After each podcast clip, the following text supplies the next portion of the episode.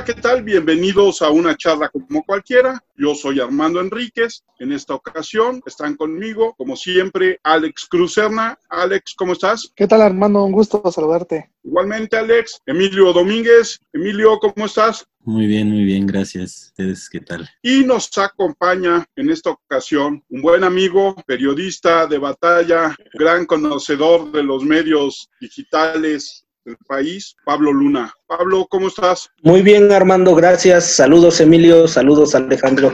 Gracias por la invitación. Pablo, cuéntanos cómo llegaste al periodismo. Híjole, pues es una historia un poco anecdótica, porque en realidad yo me formé como comunicador por la UAM Xochimilco, pero previamente yo ya había trabajado mucho tiempo en, televisión, más o menos dos años. Este, ahí anduve haciendo producción, pero yo quería ser comunicador, periodista. Sin embargo, cuando yo egreso de la carrera, mi primer trabajo es en TV Azteca en el área de novelas. Yo entro como auditor de producción, un área muy rara, un área administrativa me despiden, hay un recorte de personal en el 2006 al principio de año y por medio de otra amiga reportera de Canal 11 me invitan a lo que fue el primer proyecto de televisión por internet en México, Terra TV. En Terra TV traíamos la idea, gente muy talentosa, gente que aprecio mucho, de hacer programas emulando la televisión pero a través de internet cuando el internet corría a 128 kilobytes por segundo. ¿No? Entonces era muy complicado, la verdad, era muy complicado, pero ahí empiezo a hacer producción de televisión al mismo tiempo que nos tocan dos grandes eventos. El Mundial de Alemania 2006 y las elecciones federales de 2006. Entonces ellos necesitaban a alguien que aparte de saber de producción de televisión, supiera grabar, supiera un poquito editar pero también supiera reportear, supiera escribir. Es un binomio raro que alguien que te hace edición o producción te sepa escribir. Ahorita ya los hay más. Reforma creó el área de, le llaman reporteros multimedia y después el Universal. Lo hizo un poquito más profesional. Pero el reportero multimedia hasta hace 10 años es, era una figura nueva, ¿no? A grandes rasgos así fue como llegué y como inicié en este lapso de, del periodismo digital. En ese crear medios nuevos, de experimentar en nuevos territorios. Yo te conocí tratando de levantar el proyecto Excelsior Digital. Así es, Armando. El Ex Online se llamó. El, era el segundo saque que hacían de la plataforma digital del Excelsior, ya con los Vázquez Raña como propietarios de, del medio o de Grupo Imagen. Era el segundo saque. El primero fue el Excelsior Web luego lo hicieron el Excelsior Online y a mí me habían llevado precisamente para hacer Excelsior TV, que era emular un poco lo que hacía Cadena 3, Grupo Imagen, que ahí fue donde coincidimos, subiendo cortes de noticias, pero no existía el contenido propio como tal, o sea, no es que Excelsior TV estuviera sacando contenido. Y ahí fue donde iniciamos la disrupción, gracias a Jesús, a Snafuco, que igual más adelante lo, lo, deberías de invitar, y a otra gente talentosa como Javier Rodríguez Labastida, que él estuvo mucho tiempo haciendo de reportero, pero él quería hacer esta doble parte de conjugarlo con televisión, y pues ahí fue donde empezamos nosotros a tratar de llevar lo que hacíamos en Terra hacia el Excelsior, pero con contenido propio. Sin embargo, las plataformas eran muy complicadas, eran un poco difíciles, ¿no? Las conversiones, tener un servidor propio, YouTube tenía muy poquito todavía, no te permitía todo esto que ahora te permite, Facebook estaban haciendo, Twitter era nuevo, a mí me tocó ahí en Grupo Imagen hacer mi primera cuenta de Twitter, entonces era complicado. Era complicado, tenías un equipo muy chiquito, yo me acuerdo, como dices, Snaufuco, una persona más, ¿no? Me acuerdo de Liliana. Lili, sí, claro que sí, muy talentosa ella. Mayra Cepeda, que ahora ella es la editora de Animal MX, que es el nuevo sitio de Animal Político. Muy talentosa, muy, muy trabajadora esta chica. También estuvo ahí haciendo sus pinitos en el ex online.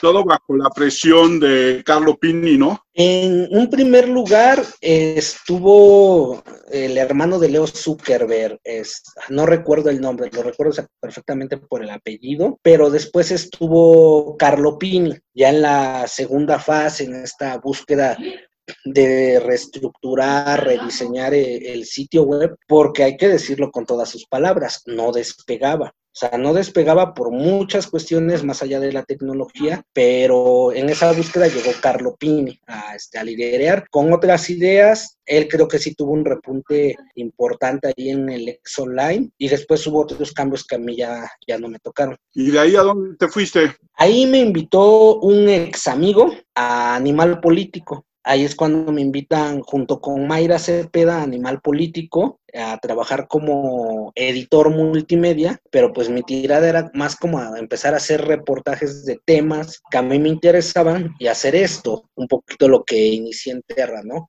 Salir a grabar, salir a reportear, hacer video, hacer un poquito de foto, el fotoreportaje, que pues ustedes bien saben, en México es muy, muy chiquito el fotoreportaje. A mí me, me gusta mucho, por ejemplo, lo que hace, es un medio de Boston, no sé si es el Boston Globe o cuál es, pero que hace unas fotogalerías o fotoreportajes así impresionantes. Lo que hace Vice me encanta mucho en fotoreportajes y esa era como mi tirada. Desafortunadamente el político lo hice pésimo, muy mal, me fue muy mal. Ahí tuve unos errores garrafales que después me costaron el, el empleo por cuestiones personales, ¿no? No viene al caso señalar. Creo que fue un tropiezo que me dejó mucho aprendizaje, pero a su vez yo Animal Político lo quiero muchísimo. Es un medio o de los pocos medios en los que realmente confío y ustedes también pueden confiar. De verdad, el trabajo que se hace ahí es excepcional en cuanto a curaduría, verificación de datos, verificación de contenido. Y ahí estuve casi dos años, de finales de 2010 a mediados de 2012, pasando las elecciones, este, hubo ahí una reestructura y me pidieron la renuncia y todo perfectamente bien con Daniel Moreno y el equipo que, que lo encabezaba. Pero Animal Político, fíjate que tiene la peculiaridad de haber sacado gente que ahorita está haciendo cosas bien interesantes. Ana Francisca Vega ahorita es titular de un noticiario en Televisa. Ella era la subdirectora. Daniel Izárraga, que es uno de los mejores periodistas de investigación, ahorita anda haciendo cosas con mexicanos contra la corrupción, pero él es coautor del reportaje de la Casa Blanca de, Peña Nieto, lideró esa investigación, además de muchas otras, y ahí hay gente muy, muy interesante que anda haciendo cosas en Animal Político. Ahí, ahí fue a donde estuve después del Ex Online. ¿Qué otro medio te ha tocado pues han sido varios, Armando. La verdad creo que mi, mi carácter, mi carácter, no, no me ayuda mucho como a estar estable. Soy como muy renuente a cuando veo las cosas mal, no decirlas. Y algo que creo que muy pocas veces reconocemos como periodistas, como comunicadores, y ustedes lo saben bien, es que a veces los medios pues, son mucho de relaciones públicas, ¿no? O sea, a veces para llegar a un cargo más alto, necesitas llevarte bien con los directivos, con los dueños. Sí depende evidentemente de mucho del talento y del trabajo, pero sí también como de otras cosas. Entonces, después de Animal Político, yo quería especializarme más en hacer reportajes y cosas así. Tomé un curso de fotografía y tomé un taller de investigación periodística precisamente con Daniel Izárraga.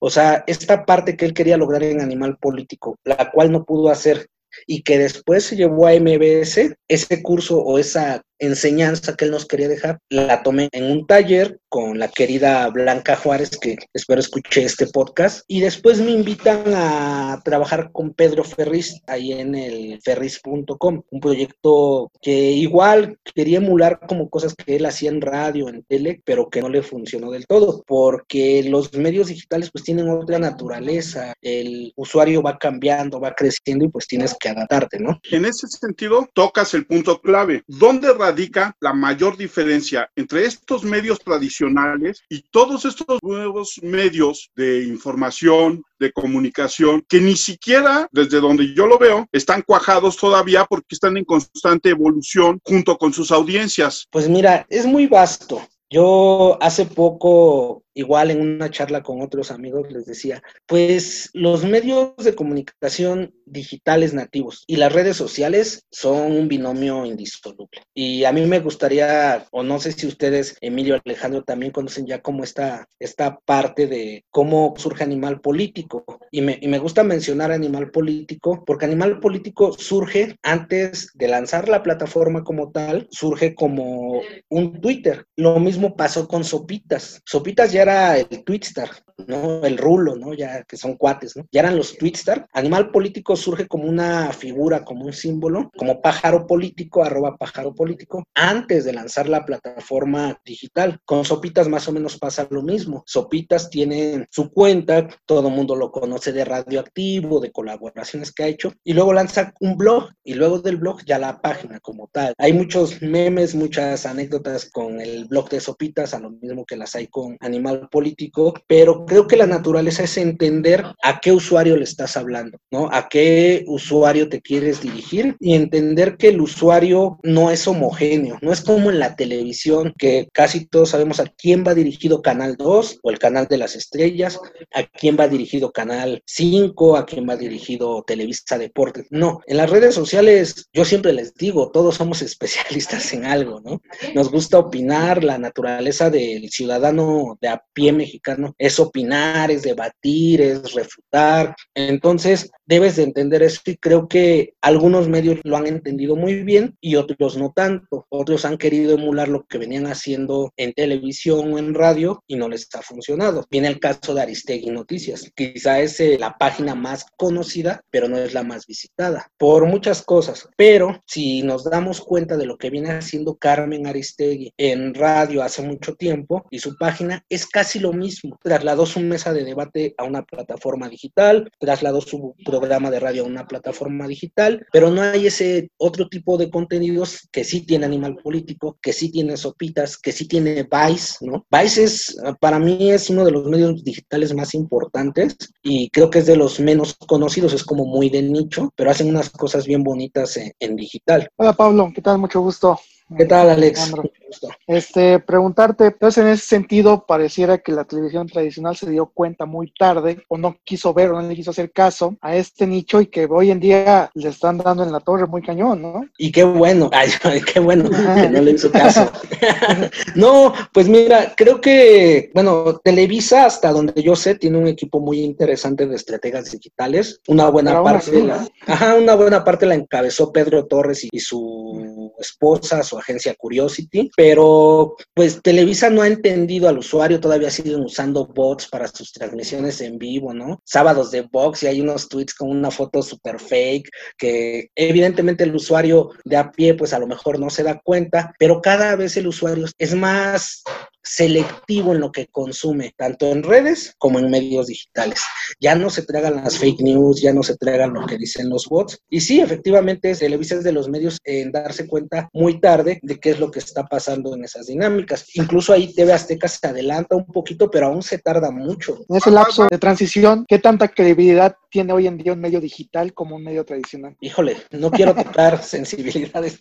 Yo lo que creo es que los medios en general tienen poca credibilidad, sean impresos o tradicionales, sean nativos digitales, híbridos, tienen poca credibilidad. Un periodista muy reconocido, que ya por ahí habré dicho su nombre, no lo voy a citar por discreción, nos explicaba y decía, el, periodismo en México es así, pequeñito, porque es un periodismo normalmente de opinión, es un periodismo boletinero, es un periodismo de declaracionitis y es un periodismo que quiere correr, cuando en realidad lo que requiere la sociedad actual es contexto y análisis de profundidad. Si nos damos cuenta, los medios que han hecho análisis de profundidad y grandes reportajes como MX o Animal Político, incluso la misma Aristegui, pues no han tenido el boom que se esperaría que tuvieran, pero los medios digitales sí han tenido y crecido mucho en su credibilidad. El Twitter es un factor muy importante para esta credibilidad, pero viene el fuego enemigo que son las fake news y estos micrositios que surgen cada mes sitios pequeños, sitios que son creados por especialistas en lo que se les llama blackouts, ¿no? Que es crear hoyos negros, puertas negras, salidas eh, falsas para desprestigiar a determinado movimiento de determinada persona.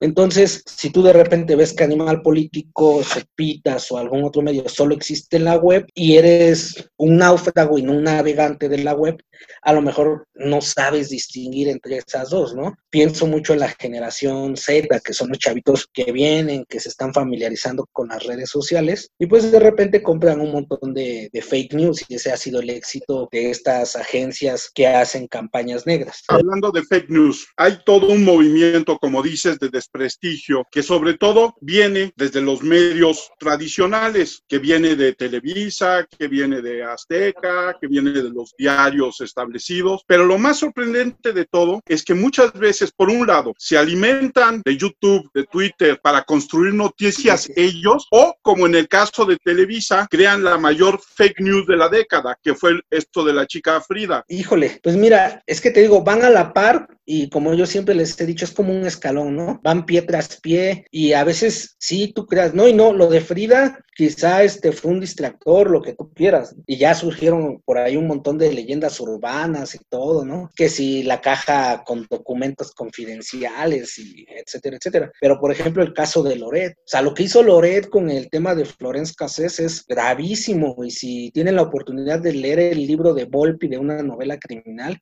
híjole, da miedo a ti como ciudadano, te da miedo de repente que digas, oye, no quiero ser detenido. Y eso salió en un medio, en cadena nacional, en horario estelar matutino, y es una fake news. Eso fue una fake news, fue un montaje que finalmente no sabemos qué tan cierto fue que la detuvieron ahí. O sea, hasta el momento no sabemos qué fue la realidad. Pero si tú pones a dos personas con visiones diferentes y les preguntas, oye, Floransca es secuestradora, sí. No, no, no, no lo es. Y ahí van a entrar un montón de visiones. Es como lo que ahorita se está corriendo. El Che Guevara y Fidel Castro eran homofóbicos, ¿no? Lo que dijo apenas el diputado panista Triana. Y un montón de gente lo toma como si eso fuera verdad, descontextualizando las declaraciones que en su momento pudo haber hecho el Che Guevara o Fidel Castro o el contexto de los hechos históricos. Entonces, los medios, en lugar de detenerse y analizar y decir, oye, ¿es verdad? ¿No es verdad? ¿En qué contexto se dijo? ¿Por qué lo dijo este personaje? ¿Y por qué lo retoma este diputado? Lo asumen como que es verdad lo que está diciendo Triana, cuando ahí es una verdad a medias, si conocemos un poquito de la historia, ¿no? Sí, yo, yo quería comentar que dos cosillas o medio rápidas, que es interesante ver justo esto que comentabas, ¿no? Cómo hay medios que surgen para las redes y otros que tratan de migrar a las redes. Y normalmente, o por lo que hemos visto y lo que nos cuentas, es que estos que surgen directamente dentro de las redes son los que tienen un, conocimiento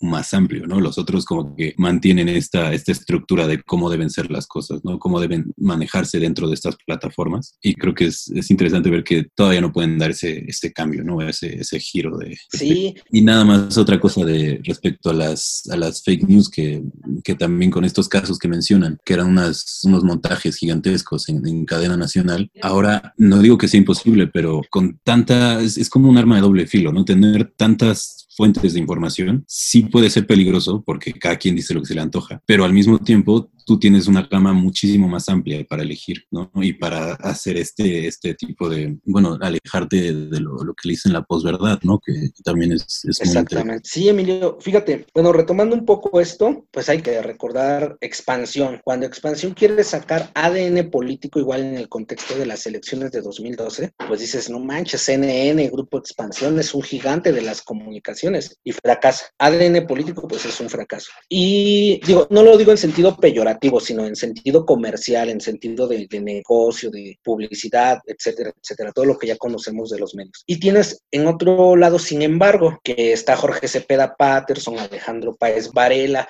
hasta uno de los jaguares, ¿no? Por ahí andaba Mandititita. Cuando ves su plantilla y lanzan, sin embargo, dices, ay, güey, se viene chido, ¿no? Pero te das cuenta que no, porque ellos siguen peleando por la nota del día, queriéndose pelear con el ejército de reporteros que tiene Televisa, la Universal, Reforma, Excelsior, y pues te das cuenta que sin embargo sí puede, pero no tanto, pero no se renueva en esa misma coyuntura del surgimiento de nuevas redes sociales, cuando surge Vine, cuando surge Periscope, se tardan un poquito nuevamente, sus contenidos en video los hacen a través de YouTube, los postean en su página, sus redes sociales crecen muy lento, entonces sí les cuesta como trabajo adaptarse, a lo mejor porque ellos venían pues de los impresos, del Universal y de, de Día 7. Y luego lo de las fake news, por suerte han surgido proyectos muy interesantes como Verificado MX, que igual ahí hay gente de diferentes medios tratando de contrarrestar esta desinformación, gente muy talentosa como Luis Castrillón, que es un periodista que se enfoca en el periodismo científico, en el periodismo de análisis, este, les invito a que lo, lo lean, se llama el, el editor de la semana en Facebook. Entonces, tratando de contrarrestar este tipo de fake news, pero por el otro lado hay que entender que las fake news no surgen de casualidad, no surgen porque un chavito malévolo dijo voy a hacer un TikTok o una transmisión en vivo por esto, no. Hay agencias de comunicación política especializadas en crear fake news. Hay agencias o grupos que se especializan en crear fake news, que saben hacer un sitio web, que saben posicionarse o que saben hacer un montón de cosas en digital y tienen un fin, ¿no? O sea, las fake news normalmente tienen un fin y ya de eso derivan otras cosas como las estafas piramidales, etcétera, etcétera. ¿Cuáles son los retos que tiene hoy cualquier medio digital para crecer? Híjole, pues es que sinceramente no lo sé. Yo no te podría decir que lo sé, pero lo que pienso desde la experiencia y desde lo que veo en cómo se están moviendo los medios, yo creo que la parte más importante pues es la credibilidad en primer lugar. Si tú en tu medio no tienes credibilidad, no empiezas con el pie derecho y las notas que vas haciendo poco a poco no tienen sustento, no tienen credibilidad, la gente se te va a ir o te va a empezar a llover el troleo. Si tú como un medio nuevo te equivocas en un pie de foto, en un dato, eso los usuarios no lo perdonan. Cuando surge Twitter había una frase que decía, los tuiteros no perdonan. Y es verdad, o sea, la memoria del usuario de digital es muy vasta, muy amplia y no, y no se perdona. Eso es por una parte. La otra es el financiamiento. O sea, ahorita entre tantos medios que hay, la oferta, el recorte que hizo el gobierno federal en cuanto a publicidad oficial, que afecta directa e indirectamente a todos los medios de comunicación, pues que alguien se quiera anunciar, realmente necesita saber que su anuncio le va a aparecer al usuario que él quiere. Y lo otro, pues las relaciones públicas. O sea, tú para construir un medio, retomo lo de sin embargo. Sin embargo, surge como un gigante, ¿no? Los periodistas que ya mencioné, Lidia Cacho, Alberto Ruy, o sea, traían gente que ya estaba haciendo cosas en impresos o en medios tradicionales, gente que estaba haciendo cosas interesantes en Twitter, que ya se posicionaban como influencers, pero finalmente se quedaron solo en eso. Pero yo creo que lo que ha mantenido a medios como, sin embargo, a pesar de no tener esta evolución, pues son sus relaciones públicas, sus plumas. Por otro lado, en la parte de animal político, y hace poquito Daniel Moreno lo, lo escribía, las relaciones públicas que lograron tejer, en este caso Ana Francisca Vega, fueron muy importantes porque le fueron abriendo las puertas para llegar a personajes que no tan fácilmente se podrían. Gina Manfredo, que era la editora de una cosa que se llama El Palenque, que es un foro de debate, pues se trajo a gente muy interesante como Elia Baltasar, este Alejandro Jope, o sea, gente que estaba haciendo cosas de investigación en la academia a escribir o en otros medios tradicionales a escribir y a debatir. Entonces ahí la parte de relaciones públicas es, es muy importante y eso pues es un ejemplo para nosotros, ¿no? Emilio, Alejandro, Armando, pues que podemos construir algo padre entre cuates, entre compas, entre colegas, poniendo nuestro talento, obviamente un poquito de lana, pero pudiéramos construir un medio de, de relevancia, si no nacional, local, pero sí entrándole un poquito como a esa parte de, de las relaciones públicas. Y lo último, pues constancia, constancia, ¿no? O sea, en los medios hay que ser constante, hay que ser persistente y hay que buscar lo diferente. ¿Qué quiere el lector? ¿Qué le vamos a dar al lector? ¿Qué podemos brindar de diferente a otros medios? Porque la competencia es muy amplia y ahí es donde siempre estamos repensando y replanteando, creo.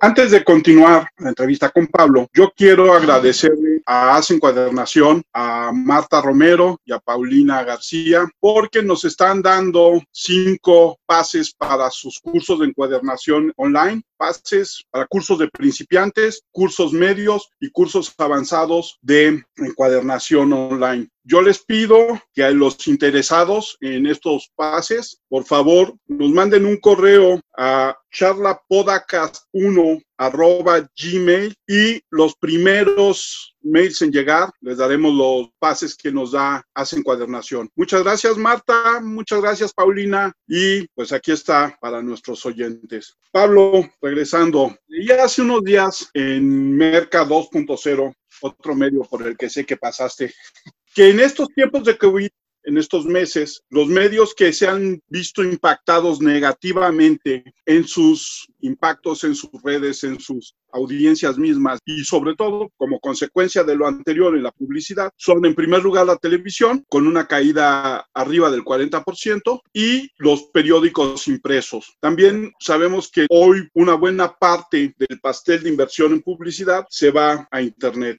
¿Cómo percibes y cómo se distribuye? Porque hablar de un pastel en internet de inversión pues es muy amplio porque el número de sitios, el número de lugares, de influencers, todos se pelean ese porcentaje de inversión y pues es muy poquito para tanto, ¿no? Sí, así es. Es bien complicado porque, mira, ahorita con TikTok se ha puesto de moda o en tendencia para porque dicen, luego dicen que moda lo usamos como despectivo. Se ha puesto en tendencia la frase o la palabra que te venden humo. Que te venden humo, pues se refiere a precisamente que te están dando algo que no vale o no te va a dar los resultados que tú estás esperando. En algunos sitios, no voy a decir cuáles, pero sucede mucho. Es muy común que algunos sitios de verdad no tienen, o más bien, tienen el tráfico inflado, tienen datos que no corresponden a la realidad, reciban una buena tajada de publicidad y otros sitios que lo están haciendo muy bien, pues no. ¿Por qué? Porque no han podido abrir esa puerta, vuelvo a lo mismo, de las relaciones públicas, de llegar con el directivo, de llegar con el gerente de marketing que se quiera anunciar en tu sitio. Y a veces no solo es una cuestión de relaciones públicas, es una cuestión de quien está en esa área de procuración de fondos, haga su chamba y vaya y diga, oye, ¿sabes qué? Somos tal sitio, somos tal portal y necesitamos que te anuncies, te ofrecemos esto, prueba con nosotros. O sea, es mucho esa parte, ¿no? En,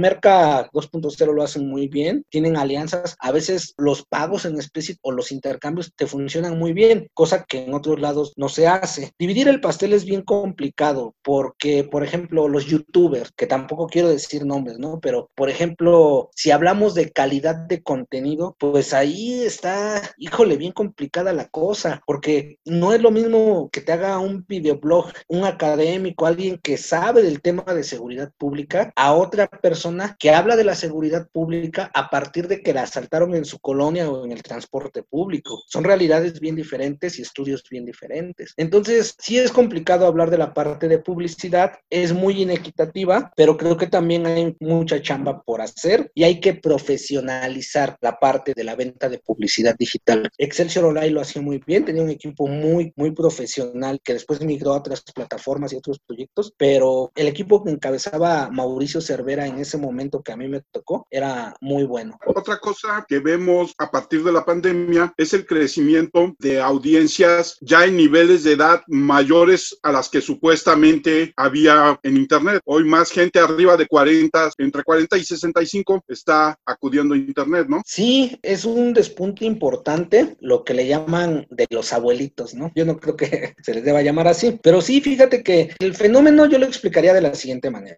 Sabemos que en México las personas mayores se han encargado de la crianza ahora de los nietos. Ya lo hicieron con los hijos, ahora con los nietos. Y ahora son los nietos los que están empujando a sus abuelitos a abrir Facebook, a abrir este TikTok incluso. Entonces, sí, ya, ya rompe completamente el target. Cuando tú, bueno, yo también hago un poco de estrategia digital y cuando analizas la data de Facebook, pues te das cuenta que el segmento de mayor usuarios en redes sociales, por lo menos menos en Facebook, son mujeres. Y el periodo va muy marcado. Pero hay un amplio crecimiento de los adultos de 55 en, en adelante. Sí hay un amplio crecimiento. Y la mayoría nuevos. Y retomando un poquito lo que comentábamos hace rato con Emiliano y Alejandro, pues a veces también es un sector vulnerable para esa parte de las fake news, porque no están tan familiarizados con los medios. Tú sabes que, por ejemplo, de Aristegui existen 10, 15 cuentas de Twitter, otras tantas de, Facebook, entonces también es, es, un sector vulnerable, pero es una educación digital que poco a poco se va a ir adquiriendo. La brecha digital cada vez es menor, cada vez el acceso a Internet es mayor, los dispositivos pues ya casi el 100% están conectados a alguna red Wi-Fi o alguna red 3 o 4G. Entonces la brecha digital se va rompiendo y ese fenómeno que comentas pues es parte de romper esta brecha digital. Otra parte es pues, que hace 20 años teníamos 30,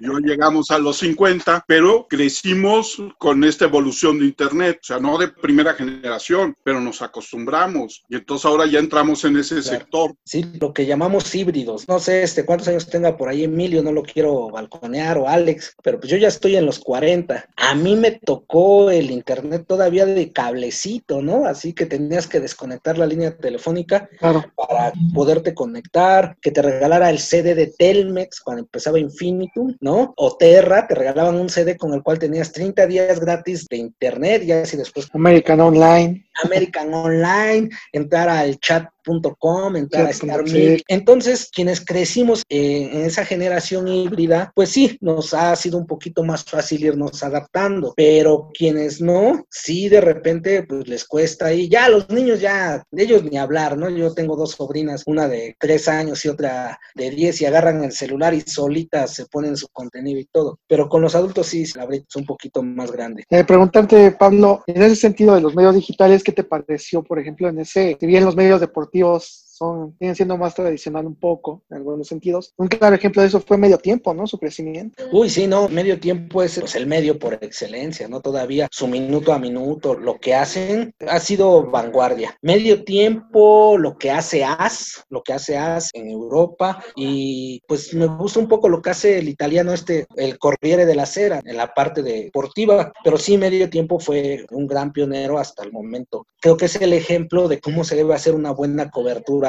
deportiva, cómo se debe integrar la parte de comentarios con un tiempo real, sin tener todas las herramientas o toda la parafernalia de una televisora. a mí me gusta presumir lo que he hecho, pero les voy a presumir algo. En Terra lo hicimos. Nosotros en el 2006, bueno, de nosotros porque yo era parte de producción, pero Lalo Valdés, que actualmente es el director de comunicación de los Rayados del Monterrey, él fue mi jefe en Terra. Él es cronista, trovador y hace, tiene otras este, cosas por ahí que hacen, muy polifacético. Él, junto con otro cuate que se llama Eric Flores y otro cuate que se llama Aaron Soriano, que es reportero en ESPN, hacían crónica de radio por internet y cuando no se podía hacer la crónica porque el partido no era transmitido por señal abierta, entonces lo que ellos hacían es que hacían el minuto a minuto viendo el partido en la televisión de, de paga, ¿no? en sus dispositivos y se hacía un minuto a minuto, emulando lo que ya se venía haciendo en Sudamérica. La verdad es que ahí sí, lo, tanto los brasileños como los argentinos han sido pioneros en algunas cosas de, del periodismo y creo que hacia allá es donde tenemos que fijar los ojos cuando hablamos de periodismo digital. Lo que están haciendo por allá, lo que hace el Faro, no sé si, si lo conocen, y en cuestión narrativa lo que hace la revista Etiqueta Negra un poquito, como por ahí habría que, que apuntar. Te quería contar un poquito de un caso que se me viene a la mente, que ahorita que mencionó Alejandro, estos medios ya más deportivos, me parece que empezó en Francia, Francia o Inglaterra, un canal que en realidad este canal empezó vendiendo artículos para material de escalada, de montañismo, escalada y todo eso, ¿no? Y empezaron haciendo unas, como, bueno, veían el material, lo probaban y decían qué opinaban sobre esto, ¿no? Y a partir de ahí se hizo como un canal de noticias exclusivamente para la escalada. Ese canal se llama Epic TV, por si lo quieren, si quieren dar, echarle uno, está súper bueno. Y bueno, hay noticias de, desde primeros ascensos o las copas mundiales, todo eso, ¿no? Y es curioso porque este ya, ya lo ponen en España, ya lo tienen en Francia, o sea, como que ya, ya está creciendo bastante, ¿no? Pero ahora o sea, sé que no, no es tal cual periodismo, pero se me hace muy curioso cómo el contenido digital ha migrado mucho a lo íntimo, por así decirlo. Y que tal vez ya estas como grandes cadenas que tratan de abarcar un montón de información, o sea, no, no voy a decir que no les voy a quitar validez ni nada, solo que tal vez la gente con que ya se enfoca más a seguir a una persona en particular, ¿no? Y qué es lo que hace esta persona. Y como ejemplo, él podría decirse el mejor escalador del mundo, hizo algo muy curioso que fue, bueno, tampoco es tan curioso, ¿no? Pero abrió su canal de YouTube y a partir de eso ya tú tienes esta mirada, como decía antes, súper íntima a lo que hace todo el tiempo, ¿no? Y, y es muy curioso porque con las Olimpiadas de Tokio, que metieron la escalada, él abrió como una serie para que cada semana tuvieras el proceso de entrenamiento hacia las Olimpiadas, ¿no? Que, creo que es como esta otra forma de, de, abordar los medios, que muchas veces pasamos por alto, ¿no? Sí, y creo que ahí hay un área de oportunidad muy grande. Y respondiendo a la parte de la publicidad y el pastel, en México, yo creo que en los últimos ocho años, cinco años quizá, se ha puesto en boga ser runner, ¿no? O sea, los runners es uno de los deportes que más ha crecido. Y hay algunos runners muy, muy reconocidos ahí en el sope de Chapultepec. Hay cuates que ya tienen su clínica para runners y todo, incluso patrocinados, no sé si por Adidas por Nike, pero tienen eso. Y yo no veo un medio deportivo que esté aprovechando a esas personas que todos los días hacen runners como influencers, como aliados, como columnistas, lo que ustedes quieran, ¿no? Entonces ahí hay un nicho grande que incluso hasta para buscar intercambios, buscar publicidad, si eso es lo que buscamos como medio, pues tenerlo. Es, es muy interesante de, de un talento individual que se puede comunicar. Hay un montón, ¿no? Pero este, ese sería uno. Incluso lo mismo aplica para la divulgación científica y para la divulgación cultural, que sí hay más. claro, ahí tienes a Julieta Fierro, ¿no? O sea, de ser una destacada académica, pues ya ha migrado a colaborar en, en algunos medios. Ponía el caso de Alejandro Jope, ¿no? Que desde la academia, desde esta parte de la investigación en seguridad, ya es columnista primero en Animal Político, ahora en el Universal. Y hay gente que lo ha sabido aprovechar, pero sí se trata de eso. La génesis de Animal Gourmet es también muy interesante, ¿no? Eh, alguna vez platicando con Mayra Cepeda, no sé si ya lo recuerda. A mí ya no me tocó el lanzamiento de Animal Gourmet como tal, ya estaba en la fase de salida, pero prácticamente surge porque todos en Animal Político éramos unos dragones gordos, así de simple, ¿no? Y la oficina estaba enclaustrada ahí en la Condesa. Entonces, nosotros desayunábamos conchitas del maque, no sé si las han probado, son adictivas. Decía un cuate, es más caro y más adictivo que la cocaína, porque pues, es un pan caro con cafecito y todo. Entonces, pues ya en tu desayuno de conchitas del Maqui Café, pues eran 100 pesos, pero pues tenías otras cosas, ¿no? Tenías comida libanesa, tenías salchichas alemanas, tenías comida italiana, tenías la garnacha, tenías tacos, o sea,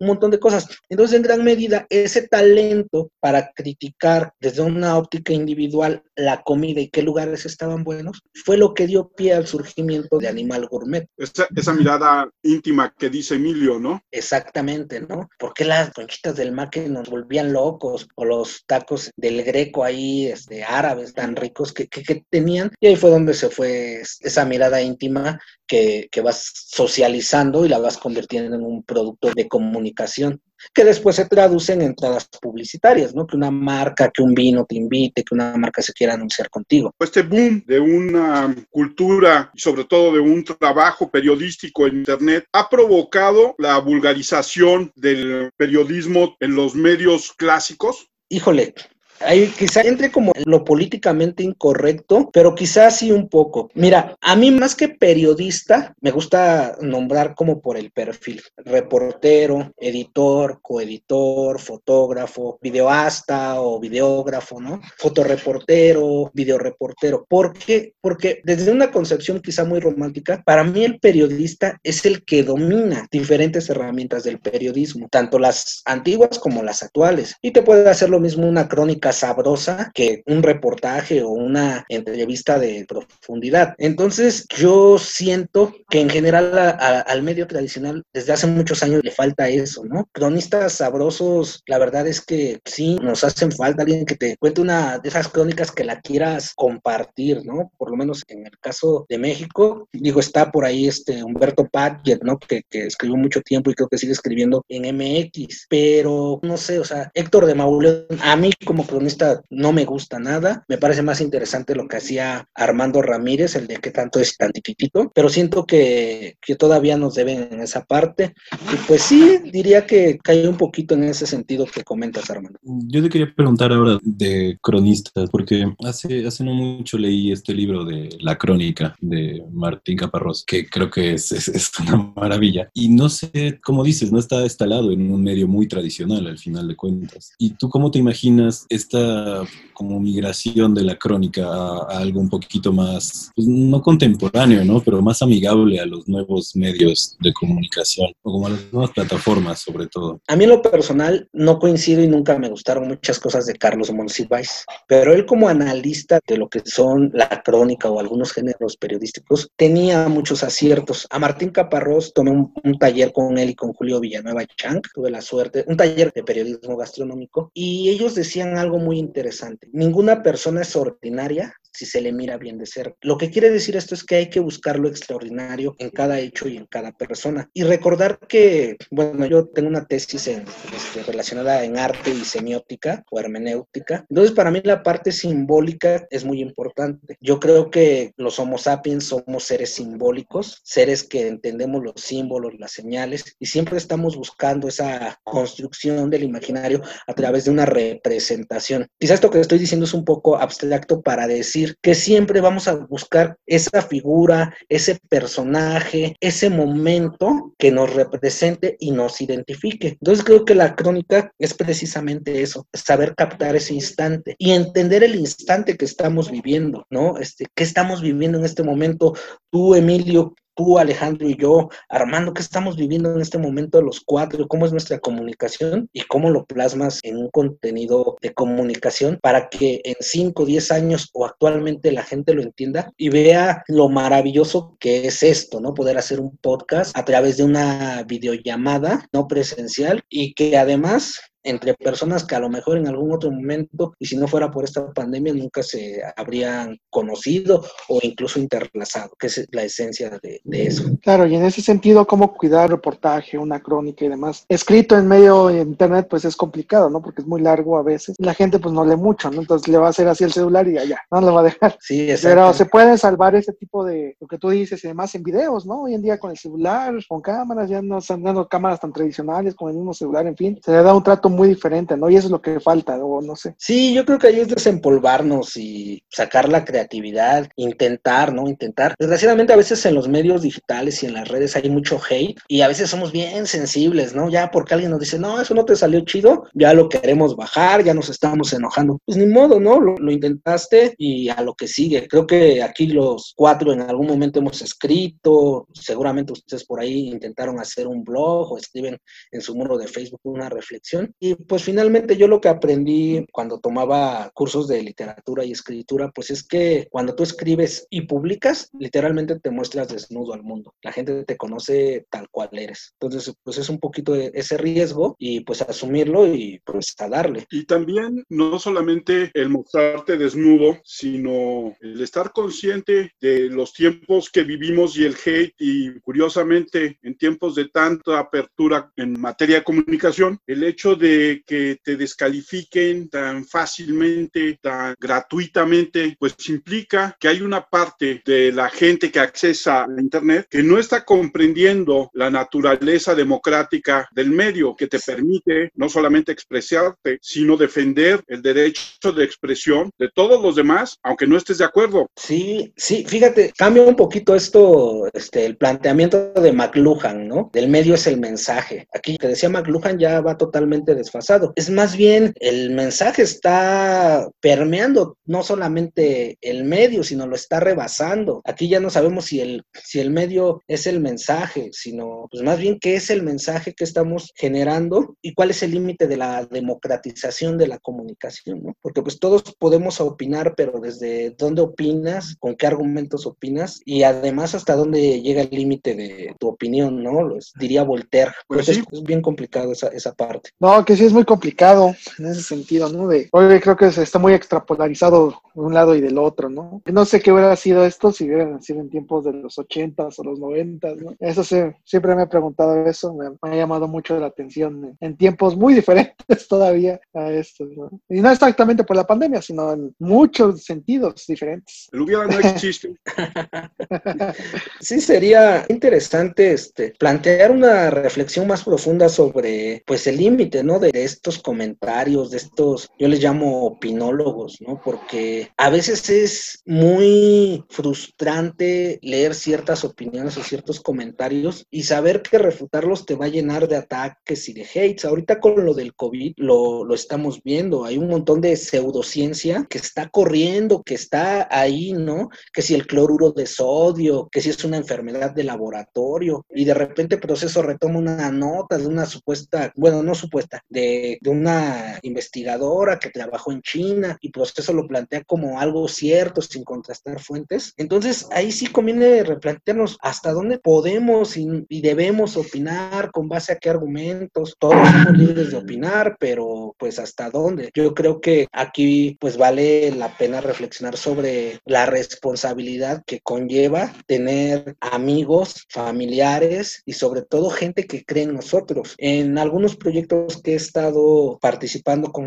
asociaciones civiles y he tenido la suerte de trabajar con gente muy especializada en su área, abogados, etcétera, etcétera economistas, yo les digo escriban y publiquen porque dentro de su círculo de amistades, dentro de su primer círculo, ustedes son influencers, ustedes son autoridades y así hay que entenderlo. Un abuelo, un padre, una madre, un hermano es una autoridad dentro de su familia y si yo como hermano, como tío, como vecino comparto una fake news, la gente me va a creer. Entonces ahí tienes una responsabilidad social no solamente porque eres alguien que tiene Facebook, sino porque eres un ciudadano consciente y racional, ¿no? Creo que, un poquito iría en ese sentido mi, mi aportación en este tema. Yo estoy de acuerdo contigo. Sí hay que ser responsable. Eso nos toca a todos, aunque pocos lo observemos. O a veces también caigamos, yo he caído en de repente en retuitear algo que luego me doy cuenta que, o me hacen dar cuenta de que no era cierto, ¿no? Pero ese riesgo, esa libertad, yo creo que es preferible a que esos opinólogos sean aquellos que llamábamos líderes de opinión, que hoy pomposamente se llaman comentocracia y que muchas veces trabajan con el intestino y con los... Sí, sí, sí. Antes que con la cabeza como se supondría y anuncian que trabajan, ¿no? Sí, totalmente de acuerdo. Hay un montón de ejemplos, ¿eh? No, yo creo que no acabamos aquí. Si ponemos ejemplos y mencionamos los personajes,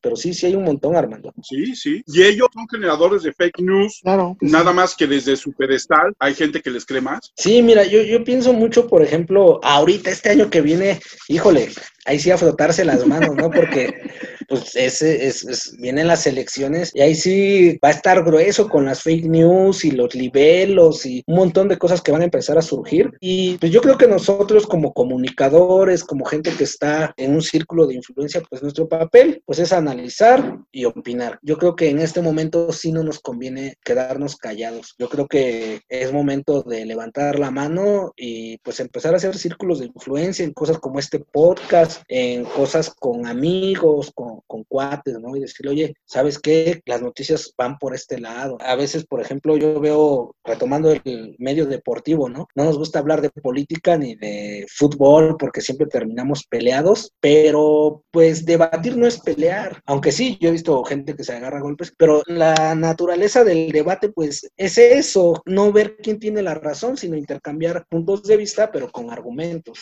Así es, llegamos al final de esta muy sabrosa charla Pablo, espero próximamente nos vuelvas a acompañar y volvamos a debatir de muchos temas. Tú sabes lo que yo te aprecio. Muchas gracias. ¿Dónde te encuentra la gente? Bueno, estoy en Twitter como P doble LL, PWL, antes era Pablo doble ahora es PWL y en Facebook igual como Pablo doble L. Ahí es un juego ahí con mi apellido porque soy Pablo Luna Luna, entonces es una como abreviación de mi mis iniciales y después se convirtió en un nick. Entonces ahí me pueden encontrar.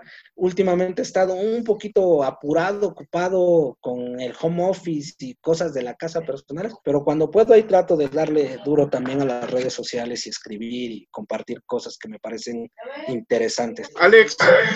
Mi Twitter es arroba 512-Alex. Emilio. Todavía no, pero ya, ya pronto. Yo soy Armando Enríquez. A mí me encuentran en Twitter como arroba cernícalo. Y el Twitter del programa es charla cualquier uno con su arroba antecediendo. El correo del podcast es charlapodcast1 arroba gmail.com. Y yo quiero agradecer a toda la gente que nos oye en todos lados, a las crecientes audiencias en Estados Unidos, en el estado de Washington, en Houston, en Illinois, en Ohio, a la gente en Irlanda que nos sigue desde el primer programa, a la gente en Oregon, a la gente en la República Mexicana, por supuesto, a toda la gente que nos oye en la Ciudad de México, en el Estado de México, en Querétaro, en Tabasco, en Aguascalientes, en Chihuahua. Muchas gracias y esperamos que nos escuchen la siguiente semana. Muchas gracias, Pablo, Emilio, Alex. Gracias, Armando. Hasta luego.